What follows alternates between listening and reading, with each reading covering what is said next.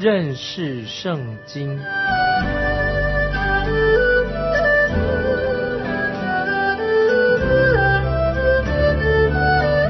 认识上帝的话，把上帝的话带到全世界。本节目是由认识圣经机构和环球广播电台联合制作，欢迎收听。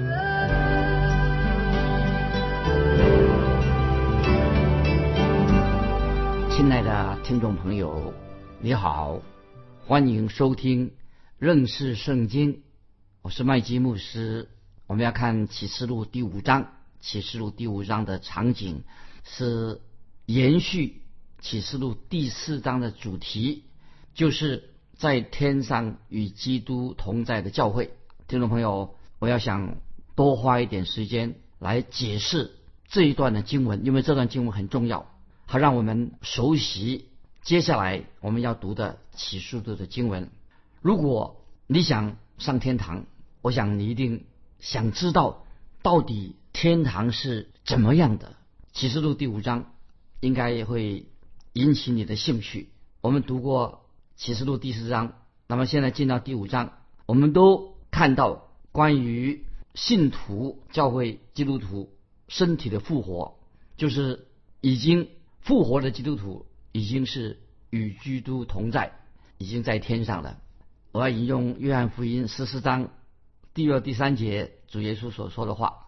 我们看约翰福音十四章二三两节，主耶稣对他的门徒说：“我去原是为你们预备地方去。我若去为你们预备的地方，就必再来接你们到我那里去。我在那里叫你们。”也在那里，这两节经文太好了。我们基督徒将来要与基督永远同在。我们现在读启示第五章，再一次看到天上啊，在天上的场景是什么样子的？因为我们知道，在幕后的大灾难时期，我们特别知道神已经为我们信主的人做好了准备，因为末后的日子有大灾难。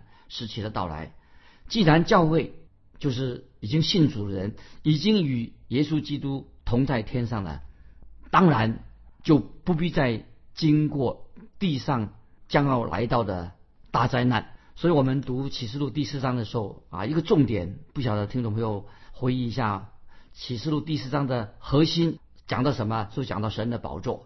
第五章的重点在哪里？核心是在哪里的？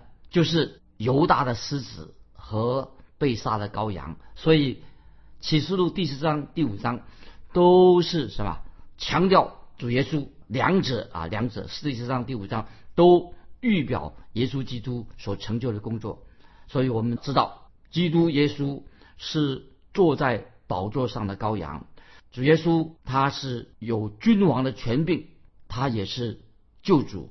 所以我们知道，当我们读启示录的时候，我们都可以看到，主耶稣他是启示录第四章、第五章以后将要发生的一切的事情，都是主耶稣所成就的事情。所以我们的眼目要专注在耶稣基督的身上，否则你就不了解、不认识、读不懂关于启示录。我们读启启示录第四章和第五章的时候啊，我们知道刚才已经强调，第四、第五章它是连贯起来的，因为主题啊都是相同，主耶稣。就是一个中心中心点啊！现在我们看启示录第五章第一节，五章第一节启示录，我看见做宝座的右手中有书卷，里外都写着字，用漆印封严了。注意这里说，我看见，我看见什么意思呢？就是指使徒约翰他看见了，他是见证人，他亲眼看见这件事情啊！我认为我们读圣经的时候。尤其我们读启示录的时候，我们应当要有带有这个感情，把自己好像是身临其境，带着感情，身临其境的来读启示录这卷书。我们这里约翰他做见证说，他看见了，他也听见了，所以要我们听众朋友，我们读启示录的时候啊，又好像啊，我们身临其境，我们也看见了，我们也听见了，好帮助我们这样啊，我们就可以。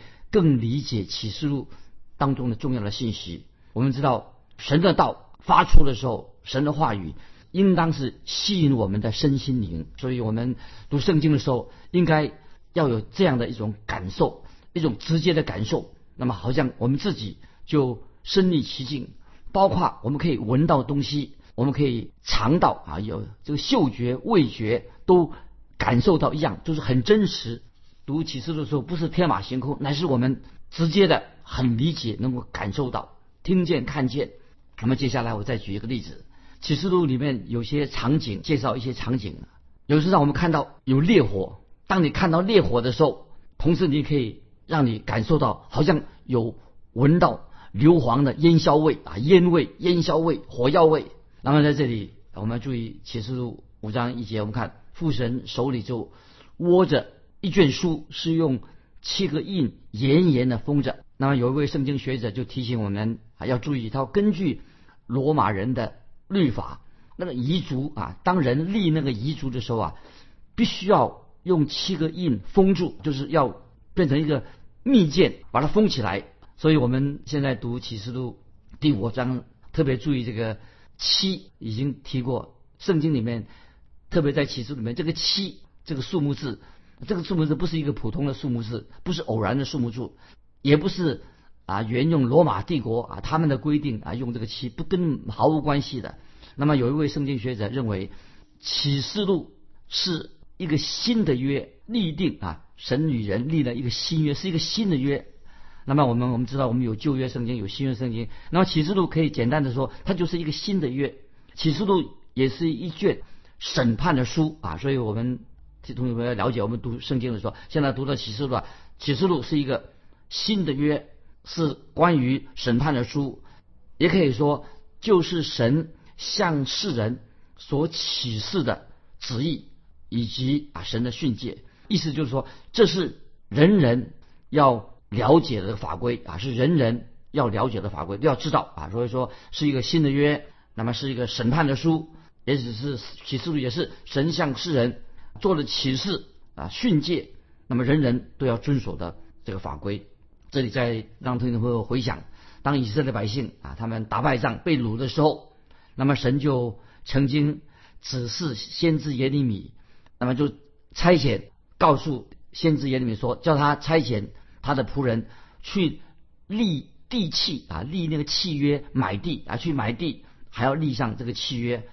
为什么？神要叫先知耶利米啊，差派人去立契买地啊，就是买啊立买土地啊，还要立一个契约，因为神应许以色列百姓，他们将可以回归到应许之地。虽然他们打败仗被巴比伦人掳去了，神应许他们有一天他们可以回到应许之地啊。这个记载在耶利米书三十二章六节到十五节，听众们回去再参考一下。耶利米书三十二章六到十五节，就是讲关于耶利米差遣他的仆人啊去立契约啊去买地，因为神应许以色列百姓有一天可以回到应许之地。这里我要特别强调说，今天谁有这个地球的所有权状、土地所有权状，就是这个地球是属于谁的？谁可以拥有这个地球的所有权状呢？当然，除了主耶耶稣之外，没有人。可以有这个地球的所有权状，这个地球是属于谁的呢？不是属于别人的，属于主耶稣的。唯有主耶稣对这个地球，他有这份契约，说这个地球是属于主耶稣基督的。我们在引用但以理书第七章，听众可以翻到但以理书第七章，这是要说到关于先知但以理，他见到异象啊。我们看但以理书七章十三十四节这样说。我在夜间的异象中观看，见有一位像人子的，驾着天云而来，被领到亘古常在者面前，得了权柄、荣耀、国度，使各方各国各族的人都侍奉他。他的权柄是永远的，不能废去。他的国必不败坏。我再念一遍《但以理书》第七章十三十四节这样说。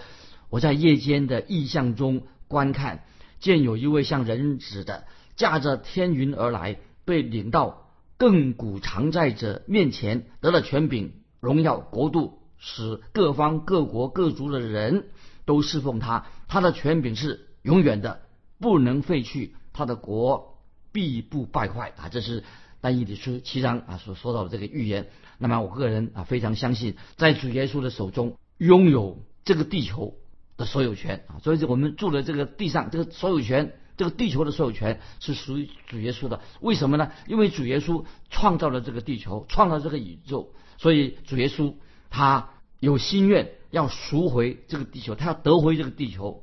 那么我们继续要看启示录啊下面的经文之前，那么我们再引用撒加利亚书这些跟这个有关系的。那么我们现在请看撒加利亚书第五章一到三节，又举目观看，见有一飞行书卷。他问我说：“你看见什么？”我回答说：“我看见一飞行的书卷，长二十轴，宽十轴。”他对我说：“这是。”发出行在遍地的咒诅，凡偷窃的，必按卷上正面的话除灭；其假释的，必按卷上那面的话除灭。啊，这是撒加利亚书五章一到三节讲到先知撒加利亚看见一个飞行的书卷啊，内内中书卷的内容。那么这个飞行的书卷啊，到底是什么呢？这个飞行的书卷，撒加利亚先生看见的，跟启示录的书卷是一样的，相似的，内容是相似的。那么有人以为啊，有人就想说，哎，十诫会不会也在这个书卷里面？因为世人他要按着这些诫命来接受神的审判啊，所以就有人就就想说，哎，十诫会不会在这个书卷里面呢？因为啊，神啊要按照这个诫命来审判世人。那么对于这一点啊，我我有啊，我有不同的看法。很多人啊，他认为里面也有世界，但是我的看法不同。我认为关于这个书卷这个内容啊，我们不可以随便啊乱猜测，不可以妄下断语。那么我的意见是什么呢？我认为比较合宜的一个说法是什么呢？那么我认为我的看法，这个书卷是代表神与以色列百姓所立的新约啊，这是我的看法。刚才我所提的啊，就这个书卷是指什么呢？是说明神与以色列百姓所立的新约。那么神对这个他所跟百以色列百姓所立的新约，那么他必定啊有一个说明解释这个新的约定。那么我现在请听众朋友翻到耶利米书三十一章，耶利米书三十一章，我特别引用三十一跟三十三节啊，听众朋友可以可以先把它记起来，回去再慢慢的。默想啊，这是我先念耶利米书三十一章三十一节、三十三节。耶和华说：“日子将到，我要与以色列家和犹大家另立新约。”三十三节怎么说呢？我要将我的律法放在他们里面，写在他们心上。我要做他们的神，他们要做我的子民啊！这两节经文太重要了啊！我再念一遍了，耶利米书三十一章。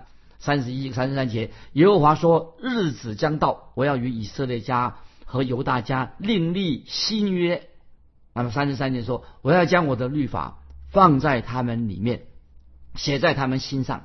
我要做他们的神，他们要做我的子民。”啊，那我们现在在引用罗马书十一章二十六、二十七节啊，是保罗在罗马书所说的。罗马书十一章二十六、二十七节，保罗说：“于是。”以色列全家都要得救，如经上所记，必有一位救主从西安出来，要消除雅各家的一切罪恶。又说：“我除去他们罪的时候，这就是我与他们所立的约。”听众朋友，罗马书十一章二十六、二十七实在太动人了。那么这里说到啊，刚刚再把他的经文再念一遍。于是以色列全家都要得救，如经上所记，必有一位救主从西安出来，要消除雅各家的一切罪恶。又说，我除去他们罪的时候，这就是我与他们所立的约。那么现在接下来我们继续引用新约的希伯来书，以上的经文，听众朋友都记起来，很重要，记下来。希伯来书第十章十六十八节，希伯来书第十章。十六十八节这样说：主说，那些日子以后，我与他们所立的约乃是这样：我要将我的律法写在他们心上，又要放在他们的里面。我不再纪念他们的罪前和他们的过犯，这些罪过既已赦免，就不用再为罪献祭了。那么刚才这几节经文，听众朋友，就是罗马书十一章跟希伯来书第十章啊，刚才所提的这个经文是非常的重要啊，就是特别啊，这里有特别有感动，说我不再纪念他们的罪前，就是不纪念我们的罪前。跟他们的过犯，这些罪过既已赦免，就不用再为罪献祭了。所以这也是先知耶利米所说的，神与以色列百姓所立的这个旧约。当时神与以色列百姓所立的旧约，是要人去遵行、遵行、遵行什么呢？就是遵行十诫。这个所立的约，就是叫以色列百姓让他们遵守这个十诫。那么十诫说什么呢？哦，不可以做这样，不可以做那样啊，不可奸淫，不可杀人等等，不可以，不可以，不对，什么这样不可以，那样也不可以。那么，听众朋友，当我们读到世界的时候啊，如果靠我们人自己，靠我们这个软弱的血肉之躯啊，你我以色列百姓怎么可能是一个罪人？本来就是软弱的罪人，怎么能够遵行有办法遵行十诫呢？我们知道十诫是定了以色列人的罪，因为他们没有遵守，所以以色列百姓啊，他们。背弃了神，没有遵守十诫，一败涂地。所以，听众朋友，我们应该承认说，你我我们人类失败的原因不在于十诫，不是十诫的问题，或者说这个问题不在于神所颁布的律法，也不是这个律法的问题，出于什么呢？就出于我们人自己，因为我们人就是一个罪人。所以在读圣经伊甸园，在创世纪一卷人所发生的事情是一样的啊。今天很多人以为说。啊，问题是出在啊那个伊甸园那个禁果，人吃了那不可以吃的禁果。问题是出于这个果子禁果。有人说啊，就是伊甸园那个分别善恶的树，因为禁果不可以吃，分别善恶的树也要明白不可以分别善恶的树有特别的问题，不能够碰。但是我认为听众朋友，问题不是出于那个禁果，也不是出于这个善恶树上分别善恶树上的果子。问题不在这个树，也不在果子，问题在哪里的？而是在亚当夏娃，就是亚当夏娃这对夫妇。所以问题不在啊，注意听得明白了？问题不在世界，问题不在伊甸园的果子或者那个树，问题在哪里的？问题在人啊，就是亚当夏娃人犯罪了。所以今天听众朋友，律法本身没有罪，罪是在我们人，因为我们人是罪人。所以新约是什么呢？这个立的神要跟我们立一个新约是什么呢？或者新约的总纲意思是什么呢？就是我们要靠着做宝座的耶稣基督的救恩，才能够解决这个罪的问题啊！这是一个重点，听众朋友，盼望你心里面明白，我们的问题啊不在于律法，我们的问题也不在吃那个善恶树的果子，不是那个那个问题，问题是什么呢？问题就是我们是罪人啊，我们犯罪了，这是我们需要一位救主。我们要靠耶稣基督来救我们。那我们继续回到启示录第五章第二节，启示录五章二节这样说：注意启示录五章二节，我又看见一位大力的天使大声宣传说：有谁配展开那书卷，揭开那气呢？啊，这些经文这个问题问得很好。我又看见一位大力的天使大声宣传说：有谁？配展开那书卷，揭开那气呢？那么有谁能呢？当然只有管理这个世界的神主耶稣。谁能够治理这个世界呢？也是只有主耶稣。谁能够在世上秉公行义的是谁呢？只有主耶稣。今天听众朋友，今天你认为有哪一个政权能够做得到的？有哪一个人能够做得到？能够秉公行义呢？能配解开那七印？配展开那书卷呢？有谁呢？当然，从以前的历史跟近代历史的教训当中，我们学到了从历史里面看出来。我想听众朋友，你不会啊随随便便的轻信说人类自己有办法解决这个世界上的问题。听众朋友，你会吗？你会觉得说人有人说哎，我们人可以解决世界上所有的问题？你会这样相信吗？人自己有能力解决罪恶的问题吗？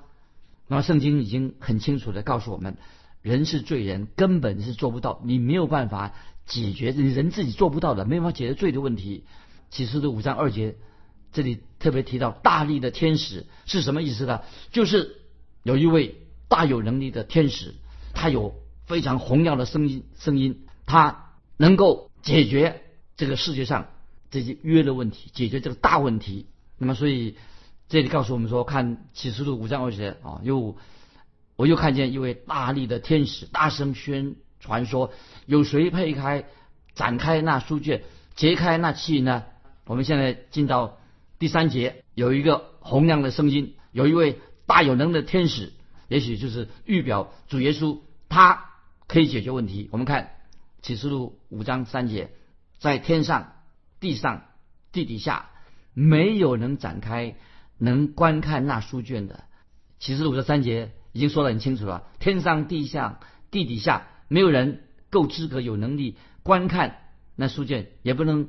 展开那书卷，那么在亚当后裔当中，所有的罪人，没有人能够展开这个书卷，也没有人能够好好的管理今天这个世界上各地方管掌管全地。今天我们知道，在历史上我们就看过了，很多人试着靠着自己来管理。